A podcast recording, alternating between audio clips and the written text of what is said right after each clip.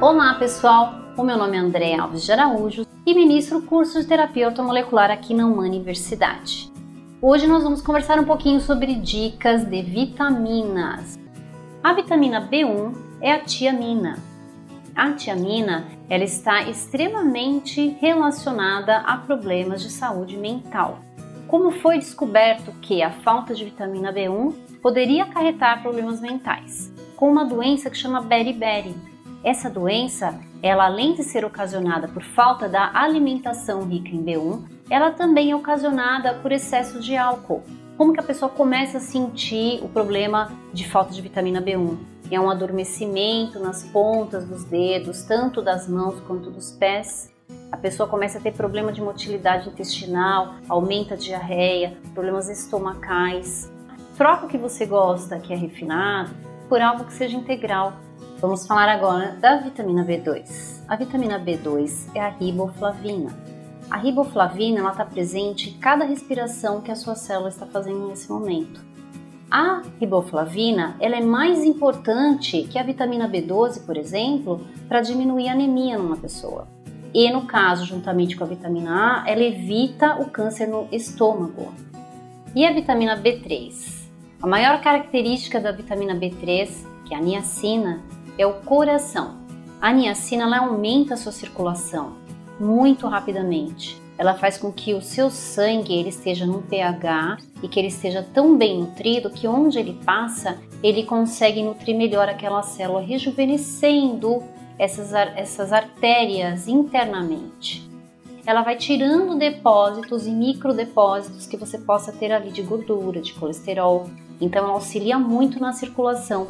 Então a gente pode dizer que a niacina também vai auxiliar memória, insônia, depressão, porque ela chega ali à oxigenação. Também tem uma doença que é associada à vitamina B3, que chama pelagra. Essa doença, ela dá demência, diarreia e problemas de dermatite. Então, ela é conhecida como a doença dos 3 Ds: demência, diarreia, dermatite. Então, a pessoa começa a ter lá um problema mental, é internada com um problema mental e ela chega a ter morte porque ela falta de niacina. Então, essa foi a vitamina B3. A vitamina B5 ela está associada à pele saudável, cabelo saudável, unha saudável. Tanto é que a gente tem um produto agora utilizado, que é muito falado, né? Mas é um produto que é um, era utilizado como um creme anti-assaduras e é enriquecido com ácido pantotênico. Esse ácido pantotênico é a vitamina B5. A vitamina B5 faz a recomposição das células, a recomposição das células de pele, de cabelo, unhas, né? Então todas, todo esse sistema ele é muito alimentado pela vitamina B5. Então, geme de trigo, o levedo de cerveja são dois alimentos que é de fácil acesso, ele é barato para você consumir.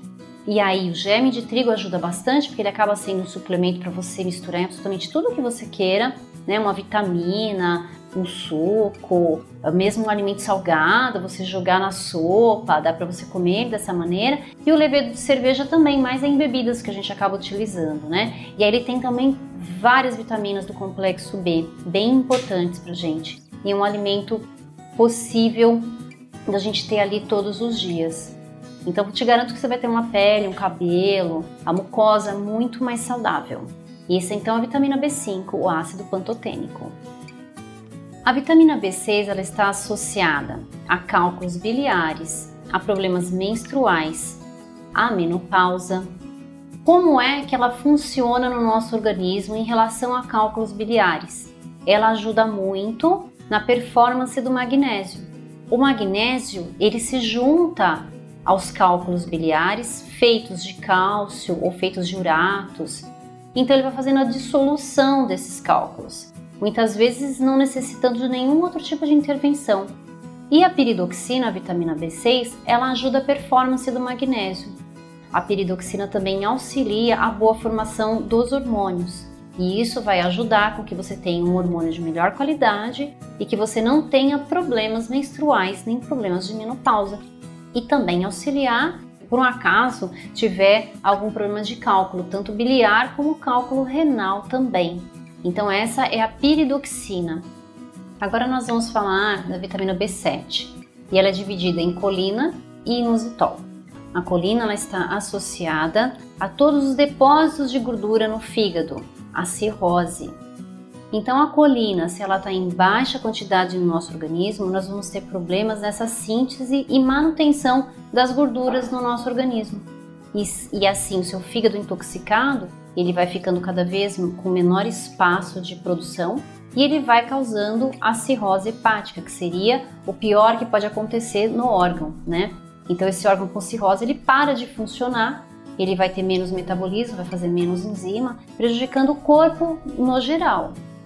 O colesterol também ele pode ter a tendência de ficar um colesterol mais saudável. Então, se você tem altos níveis de LDL, baixos níveis de HDL, que isso acaba sendo um desequilíbrio que é mais perigoso, eu utilizando mais a vitamina B7, eu vou estar tá equilibrando, vou estar tá aumentando o meu HDL, diminuindo o meu LDL, que é o que se oxida mais. Então ela é utilizada também para emagrecimento, por exemplo. Então aquela pessoa que ela está tendo um aumento de peso e um acúmulo de gordura em locais que ela não queira, né, que não fique esteticamente interessante, é, ou no abdômen, onde você vai ter ali um prejuízo da parte cardíaca, a utilização de altas doses de vitamina B7, colinositol, também vai ajudar nessa distribuição. Então, colina e inositol.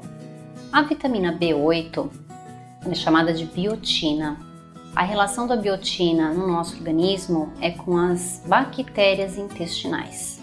Com a falta da biotina, a nossa flora intestinal ela fica empobrecida e a nossa flora intestinal é uma das grandes responsáveis também por fazer vitaminas do complexo B. Elas produzem vitaminas. Esse seu intestino vai ter as bactérias ali benéficas e lembre-se que é no seu intestino que é feita a serotonina, que é o hormônio do prazer. É o hormônio que faz com que você tenha prazer nas coisas que você faz, que mantém você feliz.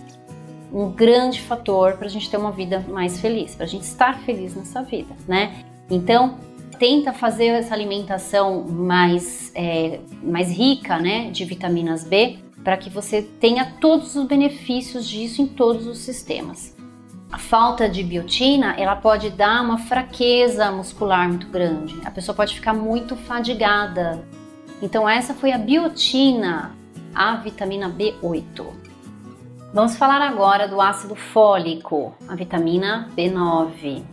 Além de estar presente em todos os refinados aqui no Brasil, né, como uma ordem do governo, é uma lei. Também as grávidas, as mulheres em idade fértil, é indicado que já faça uma suplementação de ácido fólico. Seu ácido fólico também, ele vai estar associado a problemas neurológicos no adulto ou em qualquer pessoa que tenha deficiência do ácido fólico. E ele tem uma síndrome que chama síndrome das pernas inquietas, você fica sempre movimentando o seu pé, sua perna, você precisa esticar. E como é que a gente corrige isso? Suplementação de ácido fólico, verduras de folhas escuras e principalmente nos cereais integrais. Né? O ácido fólico, além de anemias e de pernas inquietas, ele também vai trabalhar com todo o sistema nervoso. Quantas coisas poderiam ter saído melhor, por exemplo, numa negociação, numa conversa, né, no seu dia a dia, se você tivesse mais calmo, mais ponderado, né, conseguisse enxergar as coisas de uma maneira melhor, com um humor melhor. Então o ácido fólico ele vai estar presente, né, nessas funções de você estar mais calmo.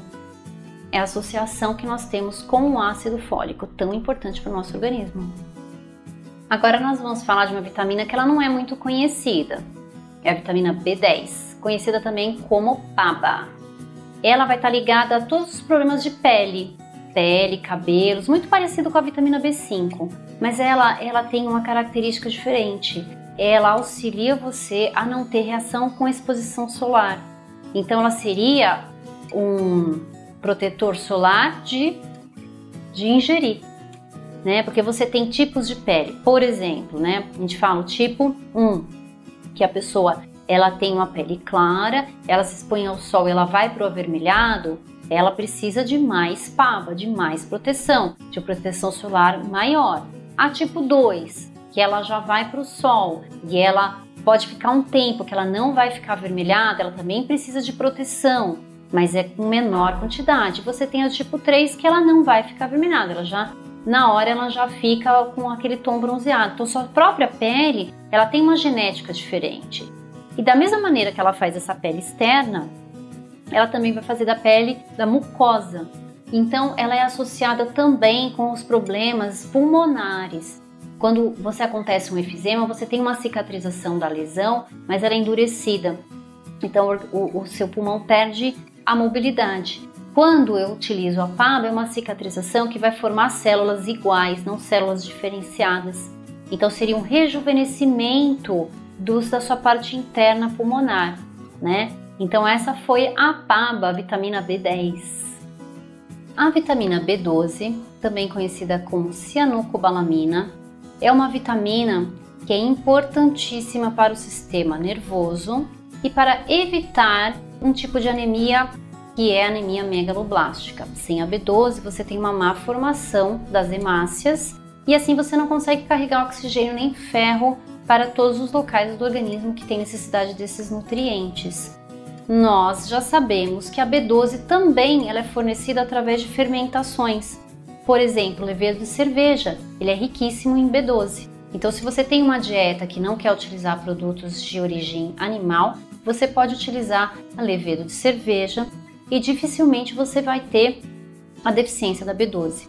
A pessoa que tem uma deficiência de B12, ela vai se sentir fraca, a memória vai estar fraca, ela não consegue ter concentração e aí a pessoa se sente mesmo com fadiga, você está sempre cansado. Essa seria a falta de vitamina B12. Então a vitamina B12 é importantíssima para evitar qualquer tipo de fadiga, qualquer tipo de anemia, qualquer tipo de problema do sistema nervoso.